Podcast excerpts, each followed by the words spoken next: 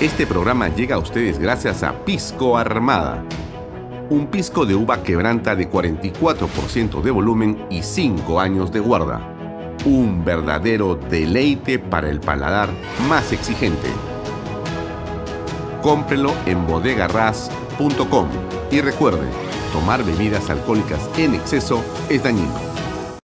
¿Qué tal amigos? Bienvenidos a esta nueva edición de Bahía Talks por Canal B, el canal del Bicentenario. Estamos en el set principal.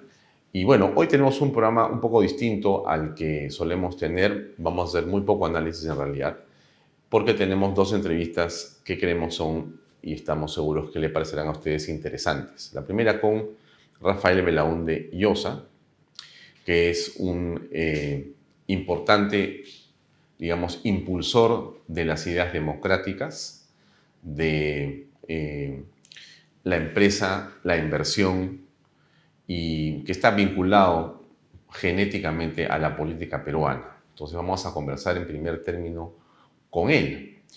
Y en la segunda parte del programa tendremos una conversación con el canciller de la República, Javier González Olaechea. Así que el programa tendrá estas dos partes, serán dos conversaciones que yo creo que van a ser de interés para usted.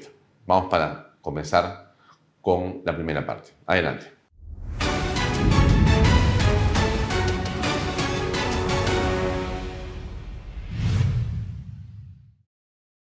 Bien amigos, estamos ahora para conversar de coyuntura, de partidos políticos, de política en general, con Rafael Belaúnde. Rafael, gracias por acompañarnos. ¿Cómo estás?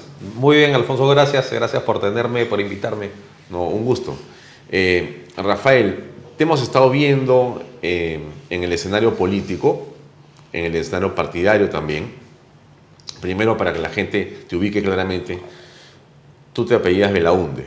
Y Belaunde es un apellido vinculado a la política nacional de décadas. ¿Qué tienes que ver tú con el arquitecto Fernando Belaunde Terry? Bueno, eh, Fernando Belaunde eh, fue mi abuelo, el y, es alguien con quien tuve una relación muy, muy cercana con él y con Violeta, porque en los últimos 10 años de la vida de ellos yo eh, tuve la, la, suerte de poder vivir en el departamento de ellos ahí en, ¿En San Isidro. Sí, en Costa de la Monclova. Claro. El, yo viví en, en, Camacho y para estudiar en la Academia Preuniversitaria que quedaba en San Isidro. Me mudé ahí. en Santa Cruz. Sí. Ya.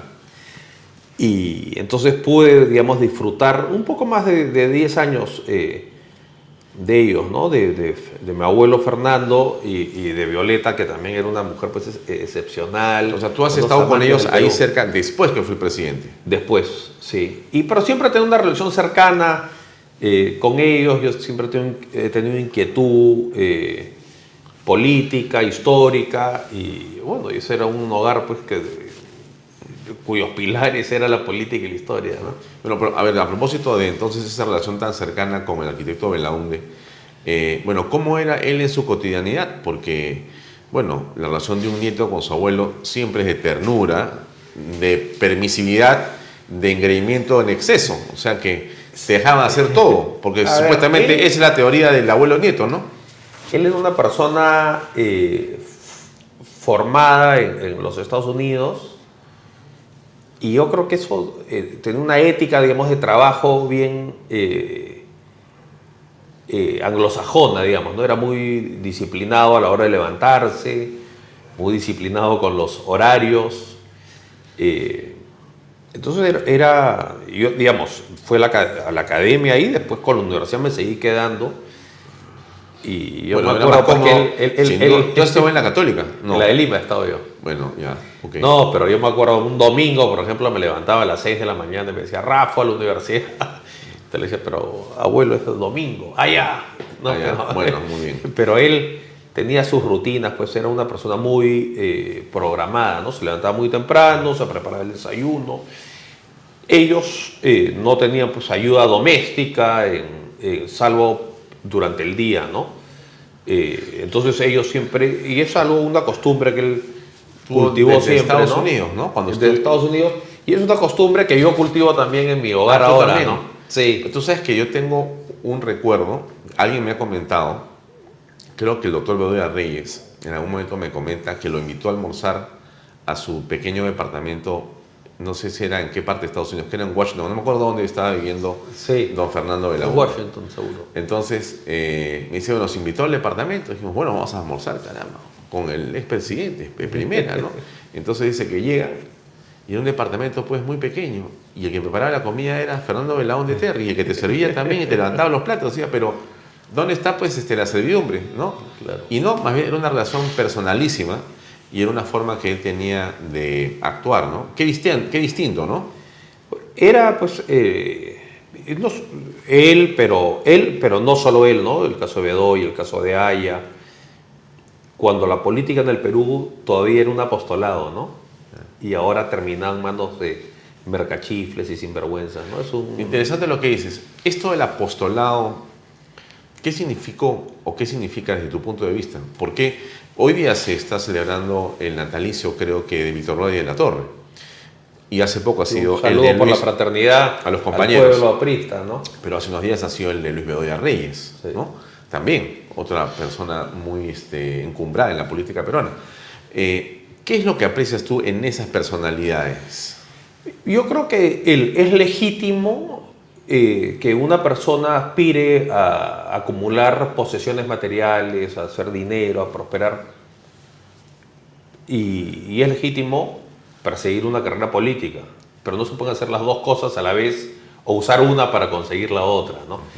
Eh, yo creo que en el pasado hemos tenido políticos que han endosado su vida al servicio del Perú y han renunciado expresamente a acumular posesiones materiales por un objetivo, por un anhelo superior, ¿no? que es la vocación de servicio, por dejar un país mejor para las generaciones venideras. Hoy lo que tenemos es gente que instrumentaliza la política para llenarse los bolsillos para, o para conseguir, eh, utiliza la política como una extensión de sus negocios privados. ¿no? Entonces, estamos en una espiral pues, de decadencia lamentable y eso es algo eh, que yo creo que tiene una génesis bueno, larga.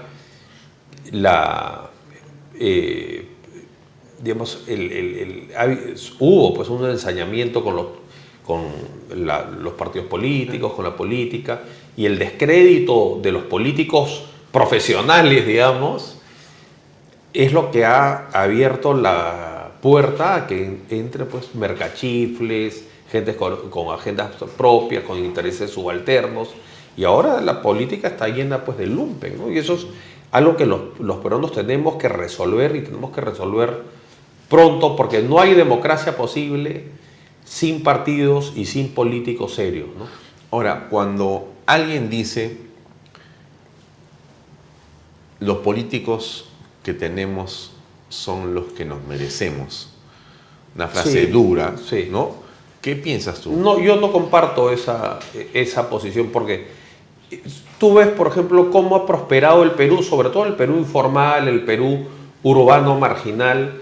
Es eh, gente que ha prosperado de un arenal con esteras, ahora hay parques industriales, hay negocios que han prosperado, exportan. Es decir, el Perú está lleno de gente a diferencia de otros países, incluso cercanos en la región, donde la gente en el Perú tiene un espíritu emprendedor, capitalista, del orgullo del hombre hecho a pulso, sin ayuda, sin padrinazgo, sin favor político. ¿no?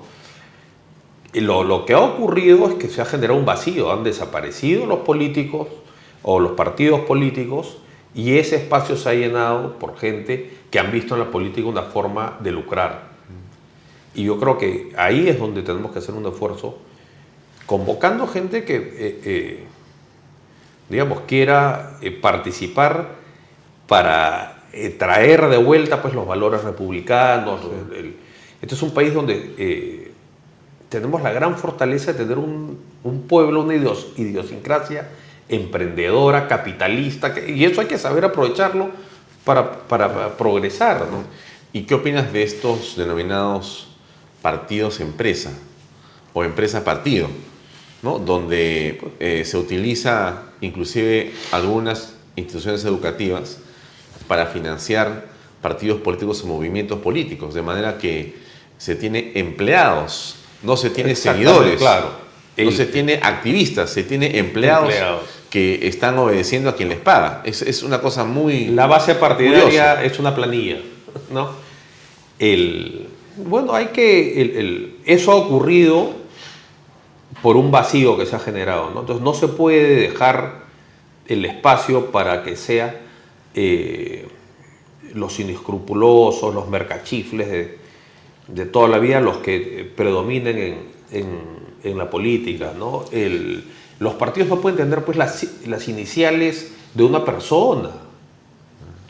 una K, una R, una A.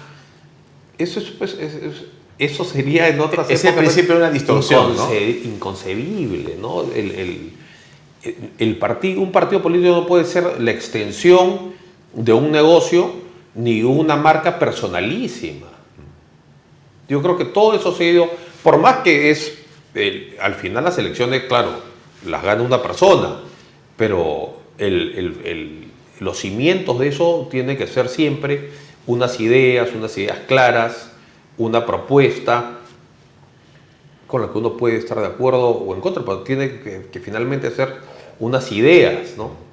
un, proyecto de país, porque solamente digamos, tiene que existir, en los políticos tenemos que plantearle a los peruanos un proyecto de país. ¿Qué país queremos?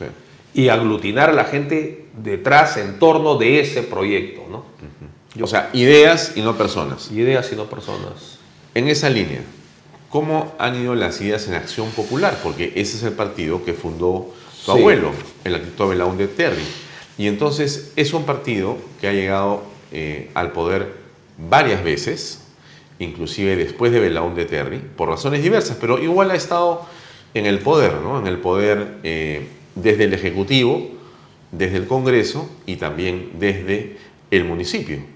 Entonces, ¿cómo aprecias a Acción Popular en esa perspectiva y en el hoy? A ver, yo creo que en el caso de Belaúnde, bueno, él tenía una visión integradora, él, yo creo que con, eh, acertadamente entendió que el Perú era un país con un desafío geográfico enorme y con un desafío cultural enorme. Habían, son muchos países en un solo territorio, ¿no? muchas culturas, muchas formas de ver eh, la vida, de la idiosincrasia, y él encontró en la, en la infraestructura la forma de cohesionar el Perú. Y yo creo que eso sigue plenamente vigente el día de hoy. ¿no? Yo creo que el Perú, para que la economía de mercado eh, eh, prolifere y se extienda y la gente se sienta incluida en un proyecto común, la infraestructura es fundamental, vial, la infraestructura educativa, la infraestructura en salud.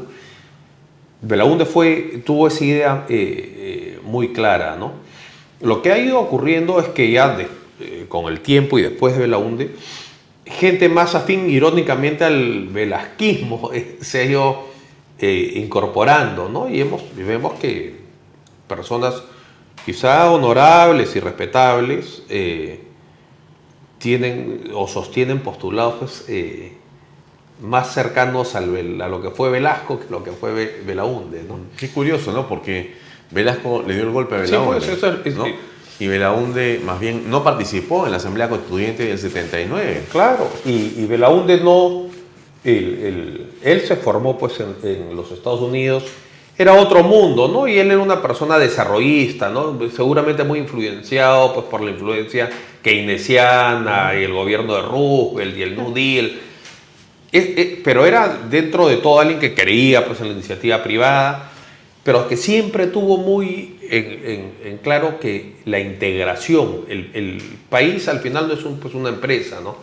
Entonces tiene que haber un elemento unificador, hay que eh, reivindicar el orgullo de lo nuestro, de nuestra cultura milenaria, pero también tenemos que ser un país que se integre.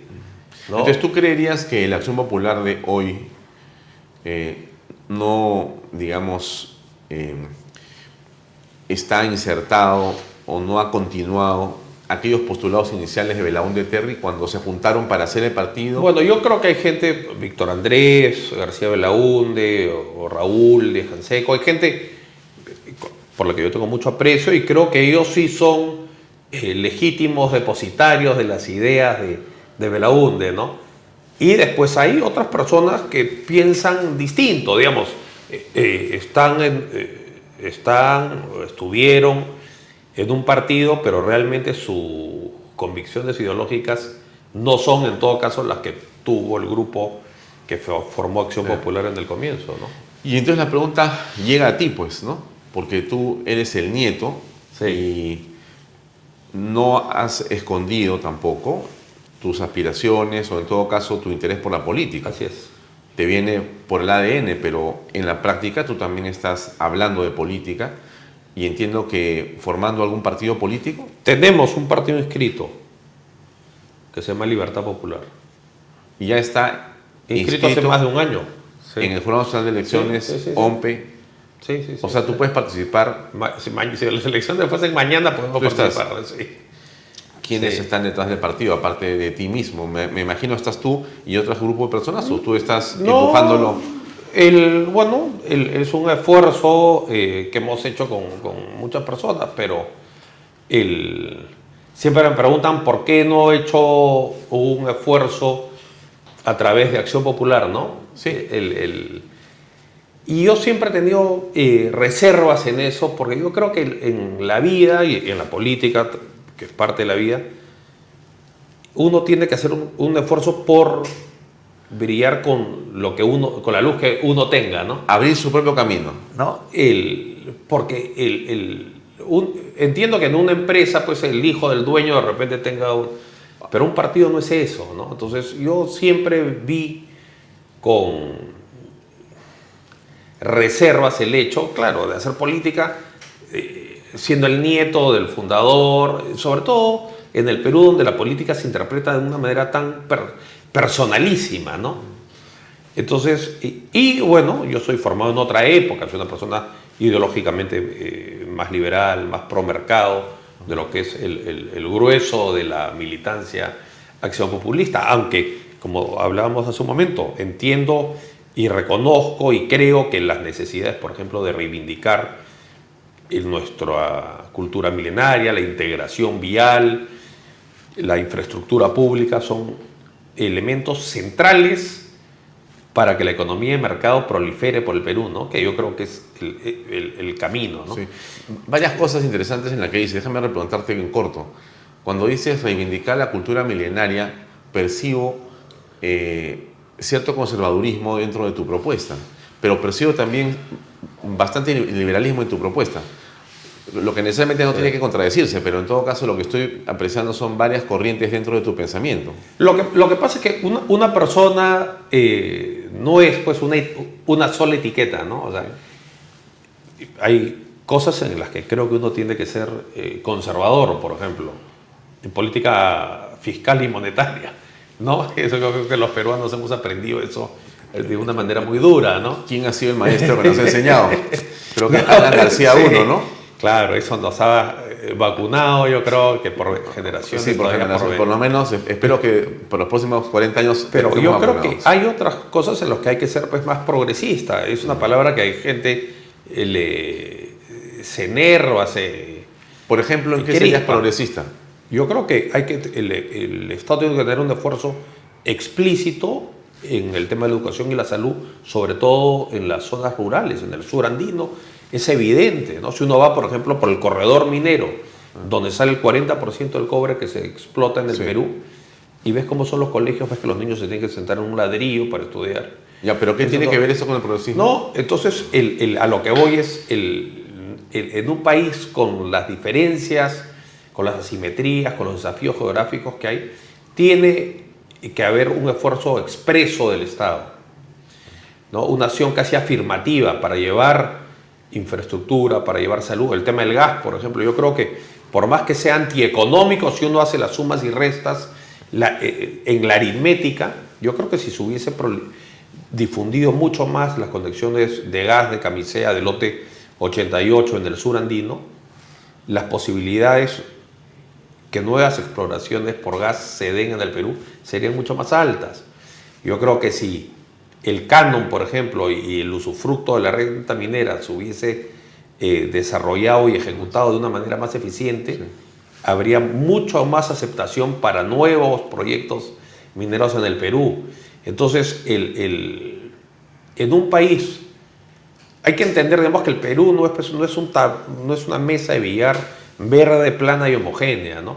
Hay una serie de desafíos culturales, socioeconómicos y geográficos que se tienen que conquistar. Una parte, sobre todo en el tema de la infraestructura, se podrá concesionar con iniciativa privada, ojalá, pero hay un componente que es inconcesionable. Por ejemplo, un productor de San Martín de Pangoa, que puede ser muy eficiente, puede tener un gran producto, solo llegar a la marginal de la selva ya es una proeza, porque la infraestructura es una calamidad. Entonces, eso no lo va a hacer pues el, solo el mercado. ¿no?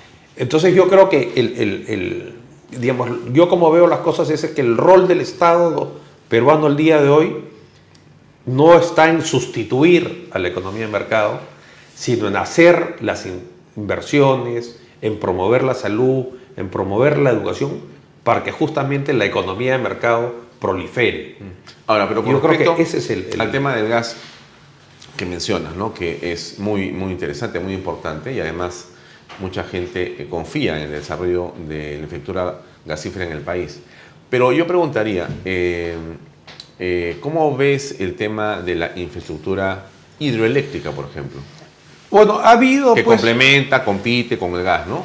¿Cómo lo ves eso? Bueno, Somos un país de cataratas por todos lados, de ríos. Yo creo que la matriz natural del Perú es la energía hidroeléctrica, ¿no? Eh, que es una energía limpia, eh, inagotable, digamos, ¿no? Pero no explotada completamente, hay muchísimo lo que, ocurre, falta lo que ocurre es, con el tema de Camisea, pues se ha vuelto económicamente más difícil seguir avanzando ahí porque Camisea tiene dos lotes, ¿no? El 56, que es el que se usa para la exportación, y el lote más grande, que es el lote 88, que está por contrato dedicado exclusivamente a consumo doméstico, interno. ¿Y qué es lo que.? Entonces, como no se han hecho los ductos, más de un tercio de ese gas se tiene que reinyectar al subsuelo porque no hay a quién entregarlo, no hay cómo colocarlo. ¿no? Entonces, ¿qué es lo que ha pasado? Como es un gas muy barato, tiene un precio como un tercio del valor de a precios internacionales, es un gas muy, muy barato. El Perú se ha llenado de centrales termoeléctricas que se alimenta con, el gas del otro 88. Entonces, lo que ha ocurrido es, eh, hace 20 años el 95% de la generación eléctrica era hidroeléctrica, pero hoy día es miti miti, ¿no? la mitad es gas. Ahora, sigue siendo algo que estamos quemando, ¿no? Es un fósil. Es un fósil, es un fósil relativamente limpio, pero es muy, muy barato, ¿no? aún. Y hay mucho. Pero lo lógico es usar ese gas, por ejemplo, la Cerro de Pasco cuando operaba, antes de que el expropio Velasco, ellos se dieron cuenta de una cosa obvia, no tiene sentido bajar concentrado de mineral a la costa si lo podemos fundir en Loroya y bajar un material con valor unitario mucho más alto.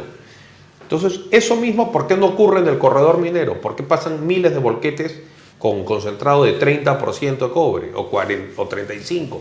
Porque no hay una fundición. ¿Y por qué no hay una fundición? Porque no hay energía. Pero está el gas ahí, el gas está a 100 kilómetros. ¿Cuál es la dificultad? Es que no se, ha debido de llevar al menos andahuaylas y tener un, tendido de gas y con energía ahí las fronteras pues, de las posibilidades industriales se multiplican. Entonces, por el corredor minero diría bajar el cobre ya fundido, ya procesado. ¿no? Y, Andahuela se está yendo de hierro, hierro que no se puede explotar porque los costos unitarios del falta hierro energía. falta energía. Entonces, y está la fuente de energía. Claro, no hay el volumen en general, quizás para que un privado hoy quiere invertir, pero el Estado, pues existe un rol subsidiario. O sea, a lo que voy es, el, no podemos dejar que el, dogma o las posiciones ideológicas extremas nos, nos abrumen, ¿no? ¿Qué es lo extremo? No, yo creo que hay un espacio, hay que entender, digamos, que hay un valor, hay una variable no financiera, sino sociopolítica, que se tiene que aprovechar en el tema, sobre todo de la integración, de la inclusión, de aprovechar nuestro gas. Yo creo que en vez de regalarle miles de millones de dólares a Petroperú, por ejemplo, ese dinero se puede usar para extender los tendidos de gas por todo el sur andino. Pero Petroperú, otro país. ¿Qué, harías con Petroperú? ¿Lo vendes o no? Bueno, el, el, el, tema, yo no sé quién lo que, querría comprar, ¿no? Es una empresa... No, acá estuvo Carlos Paredes, en PHE, que Yale, el hombre que ha sido presidente del directorio, que hizo un libro sobre el tema de las empresas que no son de nadie, como Petroperú, no, no es de nadie la empresa, pero es de todos y no es de nadie. Y él decía que para poder venderla hay que meterle un poco de plata para dejarla más o menos interesante y vendérsela pero como está. Bueno, o hay que ver que... vas a quemar, ¿no? Hay algunas cosas que sí se pueden vender. Yo creo que la refinería la puede tomar alguien. Yo creo que el local que tiene... No por, ser, no por ser millones de dólares, no creo que nadie la quiera comprar por ese precio. No, no, no. Yo creo que el, lo que el Perú ha metido entre lo que se ha puesto en, en Talara y las capitalizaciones que ha hecho y los préstamos que le ha hecho a Petroperú, eso no se va a recuperar nunca. O sea, ahí se le ha quitado el pan de la boca a un niño pobre para dárselo a una corporación petrolera, ¿no? Es una, una burocracia. es una inmoralidad. Y esa plata no la vamos a ver más. Entonces lo que hay que ver es cómo cortamos esta hemorragia. Ahora, sigo preguntándote por tu partido, ¿no? Em, vale la pena preguntarte, ¿Qué ideología es la que sostiene este partido político? Bueno, yo... Me estás, hablando, me estás hablando de liberalismo, me estás hablando de cierto conservadurismo también, hay una mixtura de ambas posiciones. Eh, digamos, eh, ¿qué es lo que sostiene, qué es lo que te parece más central entre el pensamiento político de, ¿cómo se llama? Libertad popular. Libertad popular. Eh, lo que pasa es que libertad, yo... ¿En ese fue de los que escribió Mario Vargas Llosa? Sí. Ah, Mario también está. Sí. Bueno, es un símbolo interesante. Lo que, yo fui hace muchos años gerente campo de Cofopri y bueno, titulamos pues muchos asentamientos humanos, centros poblados, en fin. Entonces tenía una relación. Tú convertido a la gente en la mano su algo en propiedad privada, sí. su posesión en propiedad privada, en título eh, legítimo. Entonces, ¿Y esa cara de esas personas cuál es cuando cambian su estatus? No, bueno, el, es, la, piedra angular de la economía de mercado es la propiedad. Entonces, si no tienes una sociedad de propietarios, no, y, yo creo que el, y, es el propietario y es el consumidor. Y yo creo que ese es el capítulo pendiente. ¿no? Yo creo que con la desviándome de no, no, no, pero termina tu idea porque es buenísimo eso. yo creo que en los 90 el Perú era un país que podía no seguir existiendo, ¿no? Realmente estábamos era como una moneda al aire, ¿no? Y para recomponer las finanzas, recomponer el Estado, se hizo un enorme esfuerzo y se hizo un enorme esfuerzo para convocar la gran inversión, ¿no? Y no se priorizó tanto al consumidor, que el consumidor tiene, es, así como el elector es en la democracia, el consumidor es en la economía de mercado, el soberano, ¿no? Entonces yo creo que hay un capítulo pendiente por reivindicar los derechos del consumidor, reducir las barreras para acceder a los mercados, bajar los costos de transacción. Es decir, hay un componente, hay, que, eh, eh, hay un componente, hay una necesidad de, por un capitalismo que sea más popular, ¿no? más, más al alcance del peruano común que no ocurre y reflejo de eso es que el 80% de la economía es informal, porque que hay un capitalismo popular. Claro, que ocurre en los extramuros de la legalidad, porque la, la, legalidad les impone una barrera infranqueable, antieconómica para ellos. ¿no? El Perú es un, es un país capitalista. Yo de capitalistas. yo creo que es un país... ¿De empresarios? Debe ser el país más capitalista de América del Sur, al menos, ¿no? Y yo creo que hay un orgullo de la persona hecha por su propio esfuerzo, hay una ética del trabajo enorme. Y eso es costa, sierra y selva. Hay querer asumir riesgos, eh, no aspirar a que te caiga un puesto público porque tienes una palanca política. Yo creo que esa es una gran migración que se ha producido a partir de la apertura, a partir de la de dejar pues, que la gente pueda progresar a partir de su esfuerzo y riesgo. Ahora, como vemos, estas personas, que es de enorme mérito, que yo creo que es el gran activo que tiene el Perú, se siguen estrellando pues, con una muralla, que es, una muralla, una muralla burocrática, impositiva, eh, es pues muy difícil, ¿no? Y sobre todo, toda esta normativa, claro, a una gran corporación minera, por ejemplo, ni le suma ni le resta, porque Tú puedes litigar con la SUNAT, tú puedes tener tu bufete de abogados con el ministerio, con la SUNAFIL, pero una, una microempresa de tres o cuatro te cae la SUNAFIL y, es, al día siguiente te operas en la informalidad. Entonces, el, hay que entender que el problema de la informalidad es el resultado de una evaluación costo-beneficio. Es muy caro ser formal. ¿Es muy caro para quién? Para los pequeños, que es donde está el grueso del empleo. Es muy caro y no tiene ventajas. No, claro. Entonces, si el, grueso del empleo se genera en ese sector, las barreras deberían de ser justamente más bajas. hay un estado divorciado ¿no? de la realidad, ¿no?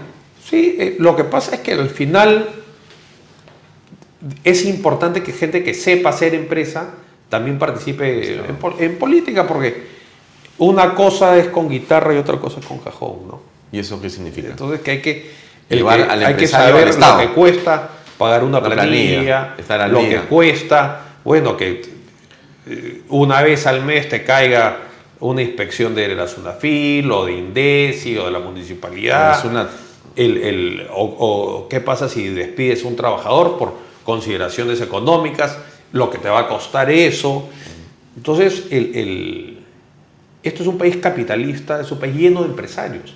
El emolientero es un empresario, es un, es un capitalista. Pero es un capitalismo que eh, funciona y crece eh, a pesar del Estado. A pesar, porque se ha librado del brazo. Somos, este, somos un 10%, 15% que tributamos y que mantenemos las leyes que el Estado y a esos son los que la SUNAT los, aplime como limón de molientero. ¿no? Pero los que viven en otra realidad es el 85% de la economía. pero la informalidad, si bien te permite sobrevivir ¿Tiene al margen de un Estado destructor de valor, te pone un techo muy bajo. Entonces, y eso, porque patrimonialmente te es difícil crecer, porque acceder al crédito, que es la palanca para prosperar, es muy caro o es muy limitado. Entonces, es un esquema absurdo, ¿no?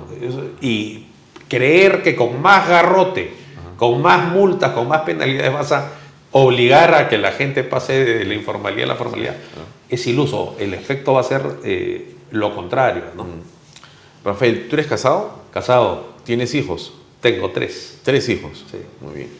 Y las preguntas ácidas, ¿qué piensas del aborto, por ejemplo? Yo estoy en contra del aborto. Eso, pero digamos, es una decisión, una opinión personalísima. Eh, estoy en contra del aborto. Entiendo que se puede legislar, hay un, todo, o sea, hay, ¿qué pasa si una niña la viola por su padrastro? O sea, siempre hay casos excepcionales, pero en términos generales, digamos, estás en contra. Mi opinión es que estoy en contra. Eh, y en esa línea, para, para, ir terminando y cerrando. Pero, por ejemplo, eh, estoy a favor de que dos personas, al margen de su sexo, puedan hacer una vida en común y que el Estado reconozca eso. Bueno, en la actualidad lo reconoce, ¿no? o sea, en la actualidad el Código Civil permite que dos personas puedan juntar su patrimonio y tener una relación de carácter patrimonial. algo más expreso, más explícito también estoy a favor, ¿no? O sea, eh, la unión civil, eso me parece yo creo que al final la gente tiene que eh, hacer su vida eh, como se sientan felices, ¿no? Claro. Ahora, la ley no lo prohíbe, ¿no? No, no En la actualidad no, no, no.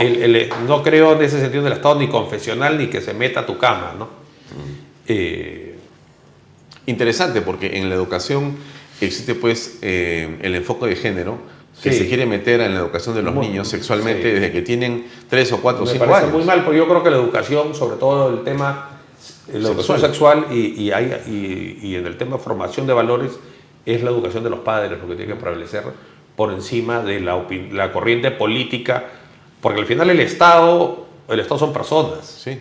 no es una entelequia abstracta. Son personas y son personas que tienen ideología. Entonces es muy peligroso Hay que tener cuidado. confiar en la ideología, eh, la corriente ideológica del momento o que domina el Estado eh, para educar a nuestros hijos. ¿no? ¿Qué te parece la Constitución del 93? Yo creo que la Constitución del 93 ha tenido grandes eh, aciertos.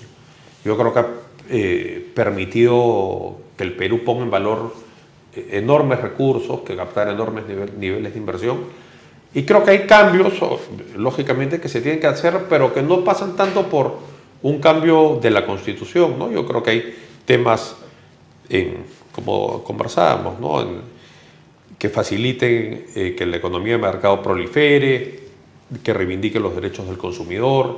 Yo creo que ese capítulo... O sea, algunos ajustes en ciertas partes de la Carta Magna. Sí, yo creo que hay yo ni siquiera creo que pase por cambios constitucionales. ¿no? Ah, creo que hay cosas que se pueden hacer. Hay el, Como leyes orgánicas. En el tema de seguros, en el tema de los bancos, en el tema.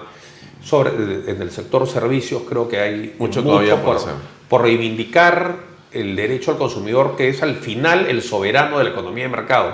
Así como es el elector en la democracia, en la economía de mercado es el soberano, es el, el consumidor, no es la empresa. ¿no? Entonces, es muy importante y, es innegable que con un ambiente amigable a la inversión, con reglas claras, con respeto, con estabilidad jurídica, llega la inversión. Y en un país donde hay tantas cosas por hacer, eso va a generar pues, un enorme crecimiento, cosa que ha ocurrido. ¿no? Para robarte la última, los últimos minutos, bueno, tienes un partido político que es eh, un vehículo electoral y un vehículo para llegar al 26 o más allá. ¿no? En todo caso, eh, bueno, pero ¿qué piensas hacer? ¿Tú vas a ser candidato? Bueno, el, todo eso se va a tener que ir decantando en el, en el, en el camino, ¿no? Eh, esto es, es una posibilidad, es una posibilidad juntarnos con, con alguien, yo creo, que eh, yo creo que esta elección es realmente una, es la elección más importante. El 26. Desde el año 90 al menos, ¿no? Eh, yo creo que se va a definir el futuro de al menos una generación, ¿no? Totalmente.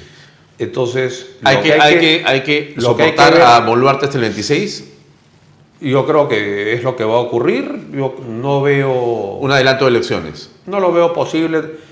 Creo que hubo esa posibilidad antes, cuando el Congreso incluso aprobó en primera votación, pero eso irónicamente, gente que quería la elección el año pasado, ¿no? Sí. Y gente que no quería adelanto, entre los dos se tumbaron abajo eso. Yo creo no, yo creo que la señora va a terminar eh, su gobierno, creo que va a ser un gobierno, digamos, felicito al nombramiento de Rómulo mucho, creo que es lo más acertado que hemos visto. Rafael López, Rafael González Olechea en Cancillería. Sí, bueno, yo no es mi tema, no, pero yo lo que sí te digo es que Rómulo Mucho me parece que es un acierto, yo creo que es alguien que conoce, es alguien que tiene una sensibilidad especial, que va a hacer cosas eh, importantes. Pero yo creo que en números gruesos el Perú va a estar en una parálisis hasta que venga un nuevo gobierno con un mandato popular claro y esperamos que sea pues un gobierno con ideas claras entonces, e, ese es el, desafío. Y para que esas ideas claras se puedan llevar a cabo, tiene que ganar un candidato. Entonces, al final hay que ver pues, quién tiene las chances de llevar las ideas. Yo creo que hay un, consenso programático eh, bastante claro. Bastante claro. O sea, que tú no estás anteponiendo tu candidatura. No, no, no, no. No, no porque es que yo, escucho en esa silla de todo, ¿no? O sea, hay, hay algunas personas que dicen ya, sí, pero yo soy el primero y atrás lo que quieras, pero yo soy la condición. Hay otros que dicen, no, yo estoy acá incondicionalmente. No, puede ser, o sea... O sea, ayudo y empujo, bien esté adelante, bien esté atrás, pero empujo el proyecto. ¿Tú estarías dispuesto a poner tu partido para empujar el proyecto? Por supuesto que sí. Por supuesto que sí. No es un proyecto personalísimo ni, ni mucho menos. ¿no? Lo que hay que tener es un consenso en las ideas, un consenso programático y después lo que, que, lo que pasa es que al final el principal punto de cualquier plan de gobierno es ganar las elecciones. Si no ganas... Ahí termina también la historia, ¿no? Ahí termina la historia. Claro, muy bien. Libertad popular. Así es. Muy bien. Éxito entonces. Gracias. Rafael, estamos en contacto. Muy bien. Amigos, seguimos con el programa.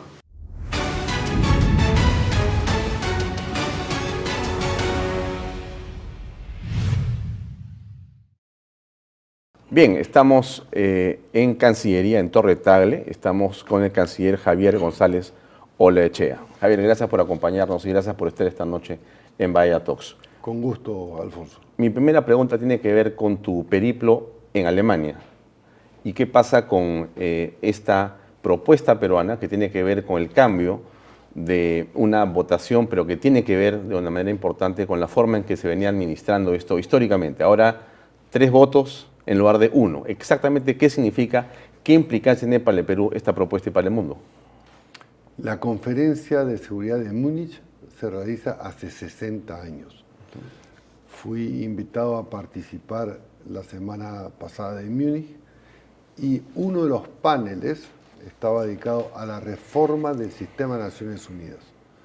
Y ahí presentó el Perú una propuesta de reforma del Consejo de Seguridad. Concretamente se llama M3, mayoría de tres, porque sabemos que son cinco los miembros permanentes con capacidad de veto en el Consejo de Seguridad. Esto es, con un solo veto, cualquier iniciativa del Consejo de Seguridad o de otra instancia como la Asamblea no funciona. ¿Ha sido histórico eso? Eso desde la creación de la Carta, de la creación de las Naciones Unidas con la Carta de San Francisco, lo cual viola el artículo segundo de la Carta que eh, proclama la igualdad de los estados. Entonces, los cinco estados eh, que son Francia, Inglaterra, Estados Unidos, China y Rusia tienen ese veto. Y evidentemente parte de la discusión de hace unos 30 años es que hay una crisis del multilateralismo. ¿Cómo fomentar, superar estas deficiencias? Había que hacer una propuesta disruptiva y entonces aumentar la cantidad de los países que tienen capacidad de veto, de esos cinco, que en vez de uno, tres. Para vetar una resolución sean tres votos, pero más importante en adición, Alfonso, es que se justifique el veto, es decir, el accountability famoso del mundo contemporáneo y del mundo futuro. Es decir, que se rinda cuentas y se explique que cada país que va a ejercer el veto por alguna iniciativa del Consejo de Seguridad explique las razones ante el mundo por las cuales ejerce su veto. Y de esa manera la opinión internacional y los pueblos que no forman parte, países, del Consejo de Seguridad en ese momento o que, eh, eh, eh, digamos, están en una condición de desacuerdo, puedan expresar su opinión y crear conciencia de que lo que se busca, acorde a la Carta de San Francisco de Naciones Unidas, se tiene que cumplir. Esto es la paz y la seguridad internacional y sobre todo la resolución pacífica de los conflictos, una manera de bajarle la tensión a eh, los conflictos internacionales que la verdad que eh, se multiplican día a día entre países y dentro de los países. Para que esta propuesta peruana se convierta en realidad, ¿cuánto tiempo va a transcurrir? ¿Qué tiene que ocurrir? ¿Qué tiene que ocurrir? Ayer me lo preguntaron este, en un almuerzo con eh, ex vicecancilleres que tuvimos aquí en la Cancillería y yo soy de la opinión, aun cuando ya he recibido noticias desde que en el propio secretariado, va a decir la Secretaría General de Naciones Unidas, las personas más importantes que trabajan ahí han visto con mucho interés y simpatía la eh, propuesta peruana. Por cierto que fue muy comentada en la conferencia de Múnich, donde asisten, que no es un organismo intergubernamental, donde asisten empresarios, eh, cancilleres, ministros de defensa, jefes de Estado y demás. de Estado y demás. Eh, ¿Qué es lo que debe suceder? Yo creo que lo que mejor le puede pasar a esta iniciativa, que además, y ahora te contesto, eh, es que el mundo vaya opinando, los países vayan opinando y se vaya creando una corriente a favor de la transparencia y de la rendición de cuentas dentro de Naciones Unidas. Así como se exige en el sector privado, tú le exiges a la gerencia una rendición de cuentas, bueno, que el Consejo de Seguridad le rinda cuentas al mundo de las decisiones que adopta. Pero ¿en qué se diferencia? Creo que esto es importante subrayar la propuesta peruana que es individual respecto a los ocho o nueve intentos de reformas del sistema y del Consejo de Seguridad que han fracasado. Anteriormente, las propuestas agrupaban a varios países, esto es, o por afinidad geográfica, africanos, por ejemplo, o por afinidad ideológica. Primera condición. Y la segunda, todas solicitaban el aumento de la cantidad de los miembros permanentes que tienen capacidad de veto. Que no sean 5, que sean 10, que sean 15, que sean 20. ¿Cuál es la singularidad y la legitimidad de la propuesta peruana? Que no pide el aumento del número, de manera que no haya pleito por quienes sí y quienes no. Tampoco pide nada para el Perú. El Perú no ha pedido, no solicita con esta iniciativa ser parte del Consejo de Seguridad creo que la fortaleza y la legitimidad de la propuesta peruana, y así lo están entendiendo en más de 10 o 15 medios del exterior que están recogiendo hasta el día de hoy, hoy tendré una nueva, una, nueva lista, lista. que ah, el Perú lo hace en favor de la humanidad, va a decir.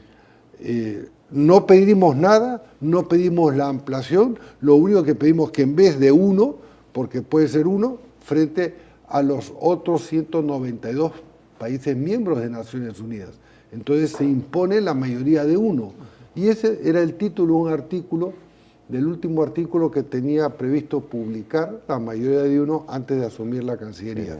Y claro, eh, creo que eh, lo que debe suceder es que corra que vaya corriendo, puede tomar, tú sabes que los trenes no doblan las esquinas. No, pues van en, línea recta. hay que esperar. Eh, hay que esperar, es un, mecanismo grande, eh, en algunos casos ineficaz, y cuando la corriente de opinión internacional esté a favor, mm. estoy seguro que lo más probable es que se discuta oficialmente al interior de Naciones Unidas en dos años, tres años, no importa, será la iniciativa del gobierno del Perú del Estado peruano, y no importa si la lanzó el canciller Pérez o el canciller González o Gómez.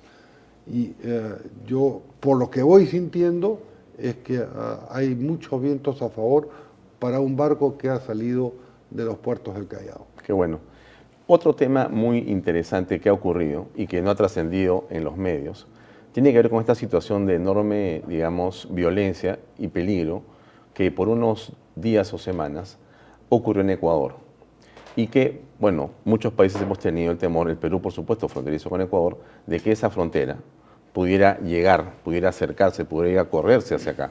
Entonces, en esa perspectiva, ¿qué ha pasado? Porque entendimos que había una reunión pendiente. Un domingo se iban a reunir todos los ministros, dijeron, para poder hacer algo importante y después, no se supo realmente qué más ocurrió. Bueno, desgraciadamente a veces las noticias buenas no están en las redacciones de los periódicos ni en, los canales de televisión. A mí me llamó la canciller uh, Sommerkamp, eh, la canciller ecuatoriana, cuando eh, el Ecuador, Quito, Guayaquil, estaba en plena ebullición con los cárteles en la calle, agarrándose los tiros y demás. Y me dijo, Javier, ¿qué podemos hacer? Entonces le dije, convocar una reunión extraordinaria del Consejo Andino de los Cancilleres, que es una instancia que está prevista en la Comunidad. ¿Solo cancilleres? Cancilleres. Esa, eh, pero se podía ampliar. Entonces, inmediatamente hicimos un, Zoom, los cuatro países, estando yo en Panamá, y acordamos que para el domingo 21 de eh, enero, a los 8 o 9 días se reuniera eh, los cancilleres y los ministros de defensa. Cada país, ¿qué hizo? En el caso peruano, yo junté un grupo de trabajo con inteligencia, con migraciones, con cancillería, con interior y con defensa. Y fuimos elaborando una propuesta peruana, mientras yo estaba en Davos, atendiendo, terminaba Davos y me conectaba con Lima. Yo llegué a las 6 de la mañana de Davos el domingo y la reunión había sido convocada en el marco de la comunidad andina por el secretario general de la comunidad andina. Que es peruano. Que es peruano. Ah, aquí en Lima. Aquí en Lima. Este, en San Isidro, en la comunidad andina. Así es. Y entonces ahí llegaron las delegaciones y comenzamos a trabajar eh, un, un, borrador de tratado internacional, porque la resolución adoptada 922 es una ley andina. Y se adoptó, se negoció y se adoptó en 10 horas. Y con un marco de acción muy, muy, muy, muy abarcador y con acciones muy concretas, concretas, o sea, que están vigentes. Sí, claro, y acá en el documento Plan de Acción Resolutivo de los países de la Comunidad Andina contra la delincuencia organizada es acciones de frontera, cooperación migratoria, cooperación aduanera, cooperación de minería ilegal, cooperación en materia de lucha contra el narcotráfico, operaciones coordinadas, cooperación en inteligencia, cooperación reforzada contra el tráfico de armas, cooperación en materia penitenciaria, cooperación, lucha contra la delincuencia transnacional, etcétera. Esto es un tratado. Es un tratado internacional negociado en 10 horas, pero además yo dije eh, en su oportunidad, y disculpen que hable en primera persona, no quiero una declaración, ya nadie cree en las declaraciones. Vamos a ponerle y eh, lo dije 48 horas antes en una entrevista en RPP de, Suiza, plan de acción resolutivo, o sea, que resuelva, que vaya en concreto.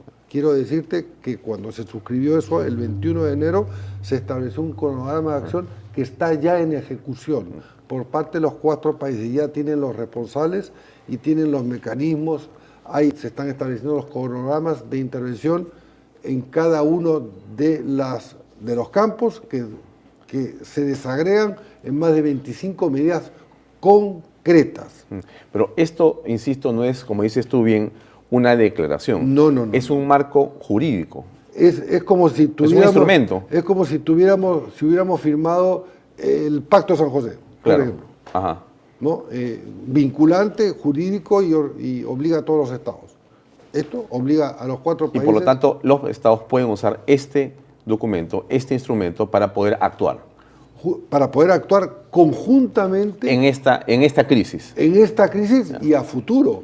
Va a decir, y no solamente abarca a los ciudadanos peruanos o de otras nacionalidades de los cuatro países, sino también a los que vienen. Entonces, al crear una red de información, viene un holandés, supongamos, ah. o, o, de otra parte que quiere delinquir, y vamos a tener una data común Inclusive eh, se va a compartir eh, información muy reservada este, sobre vuelos, mm. en fin, eh, pasos de frontera e intervención conjunta. En las zonas de frontera por parte de la policía y detrás con el apoyo de las Fuerzas Armadas. Bueno, pero este es un giro este, un poco distinto de lo que ha sido Cancillería, porque estamos viendo iniciativas. En los últimos años eh, no hemos visto una Cancillería tan activa. Y la pregunta puntual es, ¿cómo estás viendo la relación con los vecinos? Tú estás ya varios meses aquí, tu especialidad es la politología, tú eres un estudioso del tema y tienes experiencia internacional de mucho tiempo. Y siempre hemos conversado en diferentes foros y eventos sobre los temas que tienen que ver con lo que ocurre en América Latina y en el mundo con respecto del Perú. Ahora estás en Cancillería. ¿Cómo ves esa relación?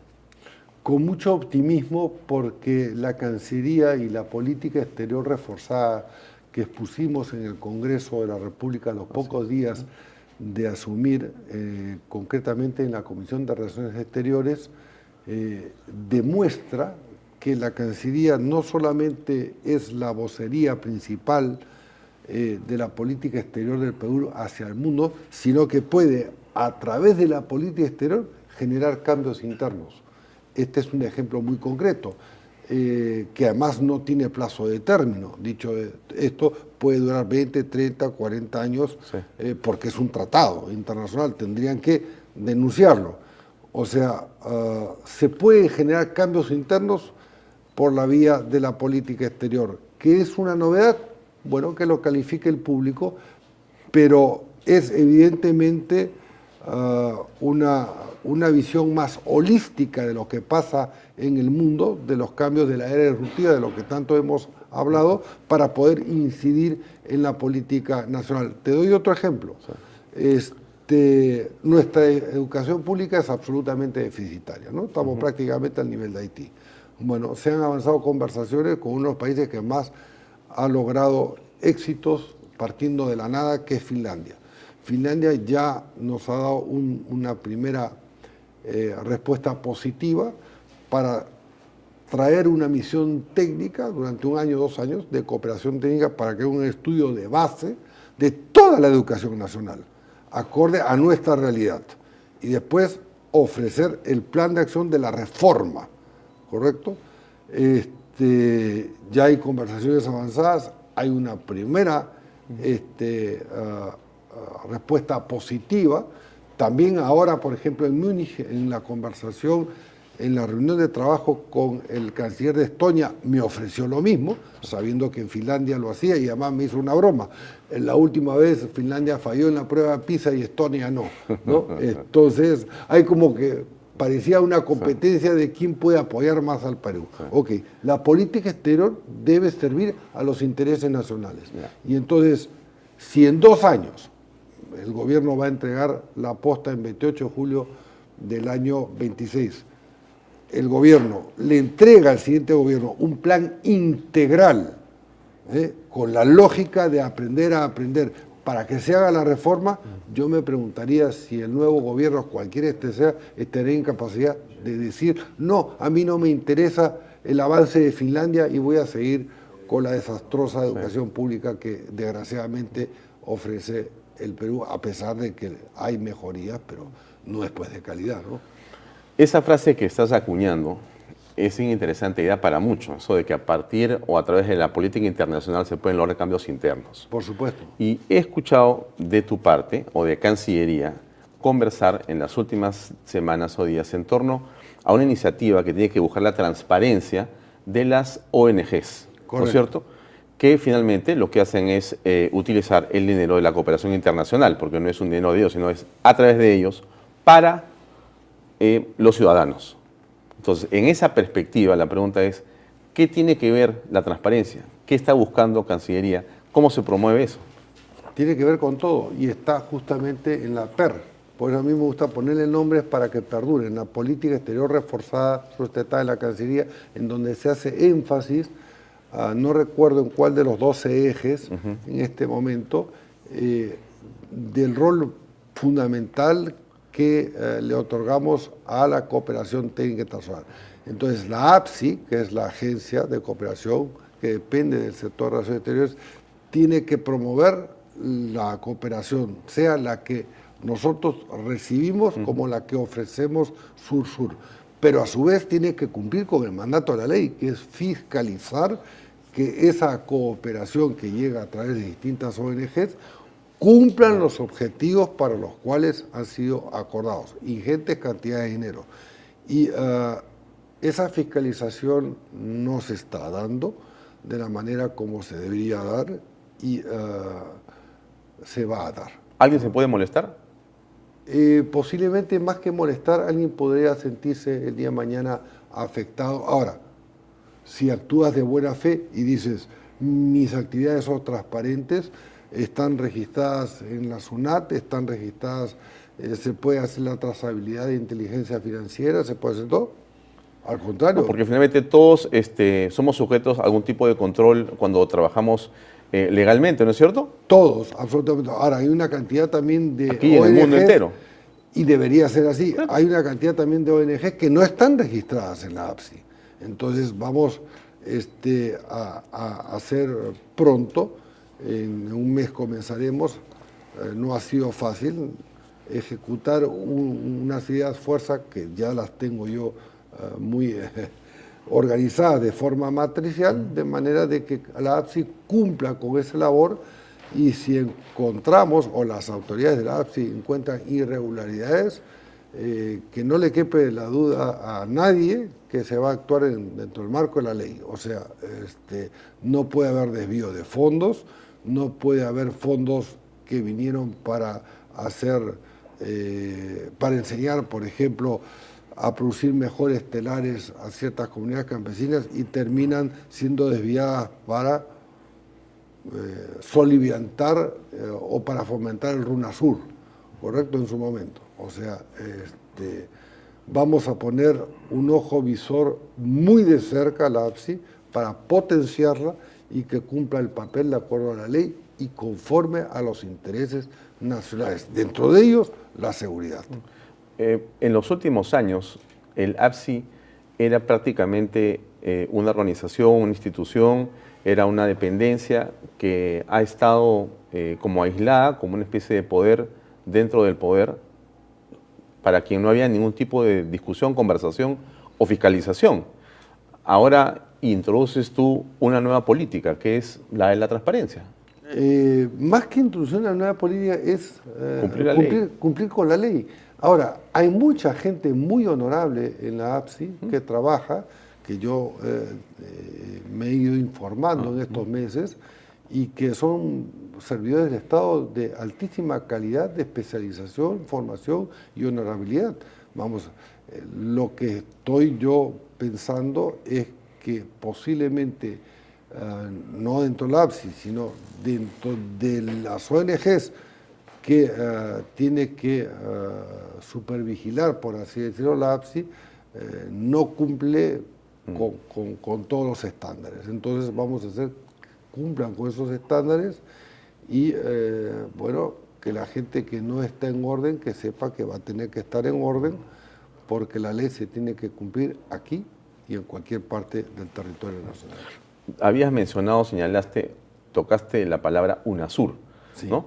Y RUNASUR. RUNASUR, perdón, eh, que es muy distinto, ¿no? Pero este RUNASUR me ha hecho a traer a la memoria la relación con Evo Morales, porque es una situación para todos preocupante, sin duda. Y creo que has dado unas declaraciones en torno a la relación de nosotros, el Perú, con el señor Evo Morales. Y creo que los abogados de Morales han dicho que no están de acuerdo con eso y que van a apelar a algún tipo de eh, decisión que toma la Cancillería. no la Cancillería, el Poder Judicial. El Perú es un, es un Estado democrático y las instancias uh, jurisdiccionales tienen sus fueros de competencia los señores abogados del eh, señor Morales tienen todo derecho, de acuerdo a la ley, a apelar las decisiones de ah, la justicia peruana, pero la Cancillería, a nombre del gobierno, tiene una posición muy clara, va a decir, se cumplen los mandatos, pero si por alguna razón este, le dieran, este, les fuera favorable un fallo judicial, el Perú, como todo Estado soberano, siempre se, siempre se guarda la facultad de ah, eh, permitir el ingreso de un extranjero o no. Eh, en cualquier país del mundo tú llegas a un aeropuerto y... Eh, por algo hay por algo están las organizaciones, las migraciones, la las oficinas de migraciones. Y a cualquiera le dicen pasa o no el órgano rector de la política migratoria en el Perú, de acuerdo a la ley, la ejerce la Cancillería. Y la Cancillería están a cargo de un titular que es el que te está diciendo cuál sería en ese escenario la decisión final. No permitir el ingreso del señor Morales en el Perú. El gran tema para el Perú este año parece tener un solo nombre, que es APEC. Confírmanos, por favor, de tu parte, cómo ves esa eh, organización, el evento en sí mismo, qué países han confirmado que vienen, cómo está esto y qué significa para el país realmente esta reunión. Es una gran oportunidad. El Perú forma parte desde hace mm, el 2008, me parece, eh, o un poco antes de esta de APEC. APEC no es un foro de gobierno, sino es un foro de las 21 economías de Asia-Pacífico, entre ellas el Perú. El Perú va a ejercer por tercera vez la presidencia y somos desde noviembre pasado que recibimos la presidencia de mano de los Estados Unidos, el país anfitrión.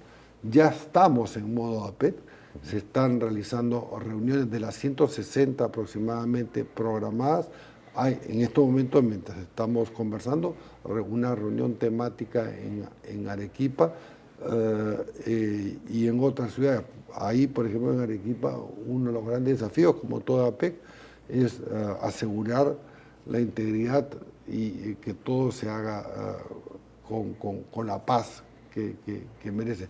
Hemos desplazado 900 efectivos policiales para cubrir la actividad que se está dando en Arequipa. APEC es la gran oportunidad que tiene en el 2024 el país para mostrar todas sus fortalezas, eh, están confirmadas todas las, las, visitas. todas las visitas, sí, claro, a la, a la cumbre. Este, y ahí, claro, el, rol fundamental de la la, de la Cancillería, que ah, es una suerte de capitán de grupo para asegurar el mejor funcionamiento de la PEC, es que los aspectos temáticos que se vayan a discutir, que fueron propuestos por el Perú, dicho de paso y aceptados todos, se produzcan unas discusiones sustantivas que aporten al debate de las 21 economías, que además dentro del Asia Pacífico hay que decir que es la región del mundo que más crece, en la nueva ruta de la seda.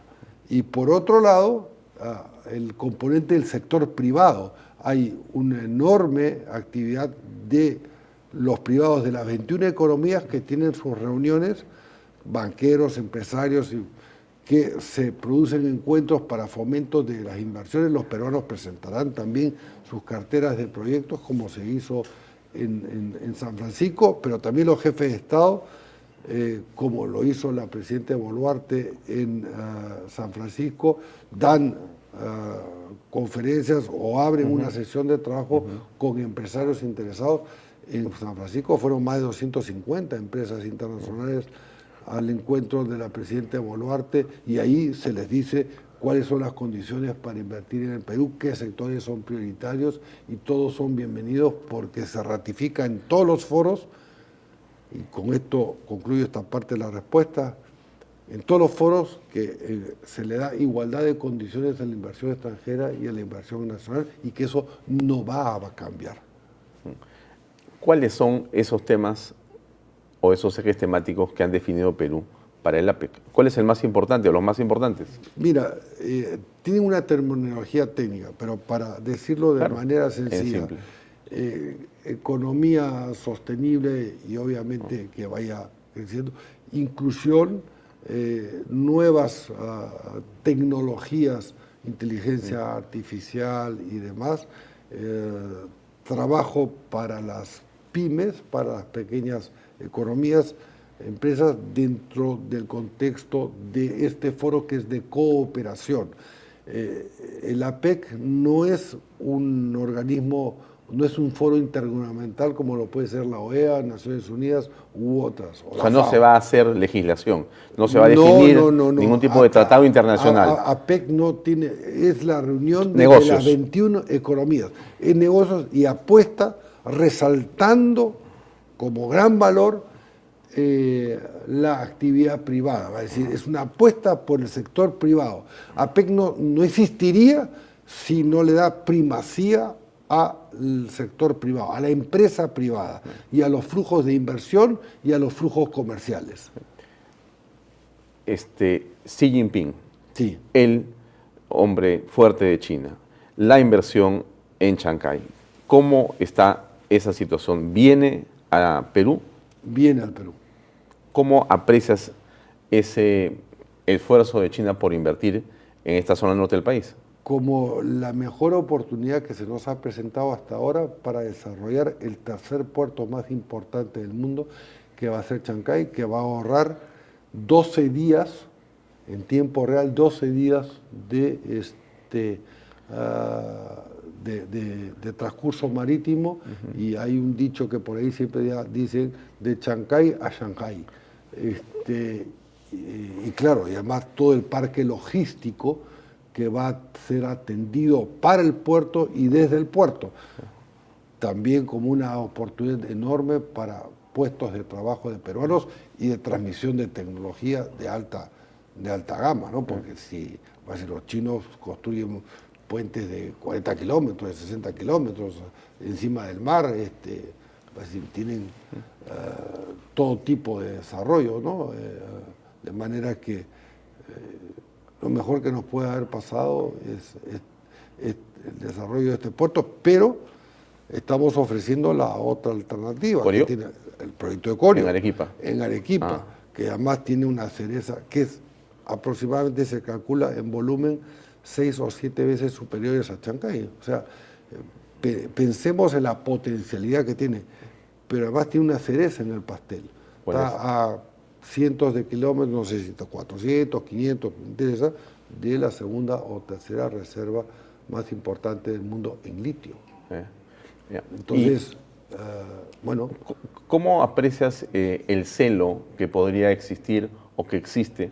de otros países o de otros bloques como básicamente Estados Unidos con respecto de la inversión china creciente, en el caso de Perú, en diferentes sectores, no solamente en el Yo portuario. No he percibido ningún celo, al contrario, cuando en San Francisco eh, eh, nos reunimos con el presidente, hubieron siete cumbres presidenciales, eh, China entre ellas, no he percibido ningún celo, va a decir, es más, para diversificar la inversión extranjera, yo mismo me he comunicado con el Departamento de Estado y le he dicho, manifieste su interés en el, en el proyecto Corio, hay tres ah.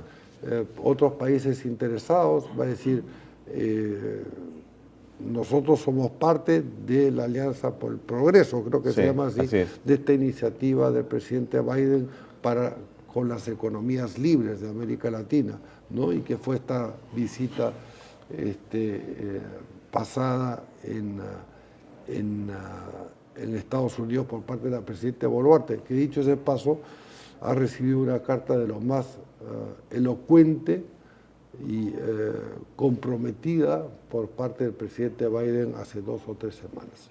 Qué bueno, y eso nos fortalece.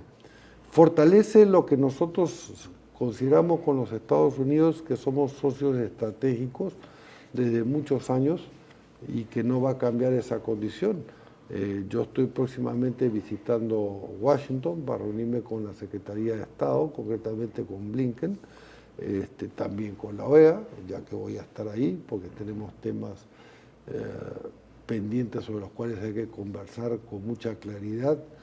¿Se puede conocer cuáles son? Obviamente los temas que hemos hecho de público conocimiento, decir algunas discrepancias respecto a los alcances que eh, las distintas organizaciones que conforman el sistema interamericano eh, creen tener la razón cuando eh, se están, están limitando conforme a los estatutos originarios de la, de la OEA. Yo creo que ahí tiene un peso relativo, no pequeño, tu posición. Bueno, eh, yo no quiero calificar si tiene peso o no, pero eh, no es la posición de Javier González Olachea, es la posición de la Cancillería del Perú y del Gobierno del Perú, que la vamos a ir transmitiendo conforme los avances de lo que estamos realizando y eh, contestando. ahora próximamente hay que responder a una comunicación con fecha de marzo, mm. posiblemente pidamos una ampliación pero a su vez este, voy a conversar con el secretario general de forma personal, porque ya lo hicimos en una videollamada hace dos meses, muy franca, muy respetuosa, y he recibido un WhatsApp eh, de lo más efusivo, cariñoso eh, del señor Almagro hacia mí hace dos o tres semanas. Eh, creo que está entendiendo que el Perú es un país soberano. El 9 de marzo se vence un plazo se vence un plazo. Pero vamos a pedir una ampliación. Una ampliación. Una ampliación para la respuesta. ¿Alguna opinión quieres dar sobre lo dicho por Alberto Fujimori en los últimos días en relación a que, bueno, ellos ven el 26 como eh, la natural, digamos, conclusión del gobierno de la Presidenta Boluarte y que ellos apoyan ese final en ese momento? Bueno, hay que reconocerle que bajo el gobierno de Fujimori se, eh, se alumbró la constitución del 93 y no está haciendo más que ratificar que los procesos constitucionales de gobierno duran cinco años y este termina el año 26. Para terminar, eh, Javier, dándote las gracias por tu tiempo, eh, ¿cómo te sientes en Cancillería? Porque has entrado en un momento que era crucial en realidad y bueno, estás llevando a cabo un proceso que tiene eh, el APEC por delante, que es un momento culminante en la historia del, del, país. ¿Cómo, Mira, Cuando, tú asumes, alguien me puso por un chat, asumes un cargo. No, no, no. Cuando asumes una responsabilidad de Estado, eh, tienes que ser consciente de eh, las limitaciones y de las posibilidades. Y yo fui muy claro en las conversaciones, muy respetuoso, por cierto, con la señora Presidenta Constitucional y con el Premier, que fue quien me convocó a una reunión y eh, me siento respetado al interior del gobierno, estoy satisfecho con eh, eh, lo que estoy haciendo y que en gran parte refleja un trabajo de equipo con unos profesionales que son los diplomáticos de carrera de altísimo compromiso nacional, de un gran conocimiento eh, profesional. Y finalmente aplico lo que dije del primer día, yo no voy a asumir una responsabilidad para ser notario de la realidad, sino para ser un agente de cambios positivos en favor de lo que creo que debe ser la inserción del Perú en el exterior. Ahí está la política exterior reforzada, que ahora va a merecer un documento más avanzado y ser un agente de cambios desde el exterior respecto a algunas oportunidades mejores de la política nacional. Yo me siento cómodo, te, confieso que faltan las horas, falta el tiempo, pero eh, todas las personas que me acompañan en Cancillería gozan de mi plena confianza porque soy un agradecido. Este, son personas que trabajan viernes, sábado, domingo, porque a diferencia de que tú eres ministro de un sector, bueno, tú te vas a dormir y ese sector no hace cambios a las 3 de la mañana. el canciller de la República está vinculado a todo lo que sucede en todas partes del mundo los siete días de la semana a todas horas. Y la Presidente pregunta los siete días de la semana. A cualquier hora. A cualquier hora, por chat. Este, lo que está pasando. Lo que está pasando, por lo menos en, mi sector, y, este, y me da las orientaciones que considera pertinentes. Yo le hago sugerencias y tenemos en plena sintonía porque eh, yo sí siento que ella aprecia mucho eh, el escenario internacional que ha cambiado muy favorablemente eh, respecto al Perú en los últimos meses. Si no, no hubiéramos tenido esas veintitantas reuniones en Davos, no hubiéramos tenido esta invitación en Múnich, esta acogida, porque además en Múnich hubieron, yo sostuve reuniones con muchos pares este, de países importantes, ¿eh? este, la India, por ejemplo, ¿no? Eh, que no era muy pensable hace un año y medio con otro gobierno. decir, el nivel de interlocución política internacional del Perú, objetivamente creo que ha, aumentado considerablemente, ¿no? y para bien. Muy bien. Muchas gracias, canciller, muy amable. A ti, Afonso. Amigos, eso es todo por hoy. Nos despedimos desde Torre Tagle. Gracias y buenas noches. Este programa llega a ustedes gracias a Pisco Armada. Un pisco de uva quebranta de 44% de volumen y 5 años de guarda. Un verdadero deleite para el paladar más exigente. Cómprelo en bodegarras.com y recuerde, tomar bebidas alcohólicas en exceso es dañino.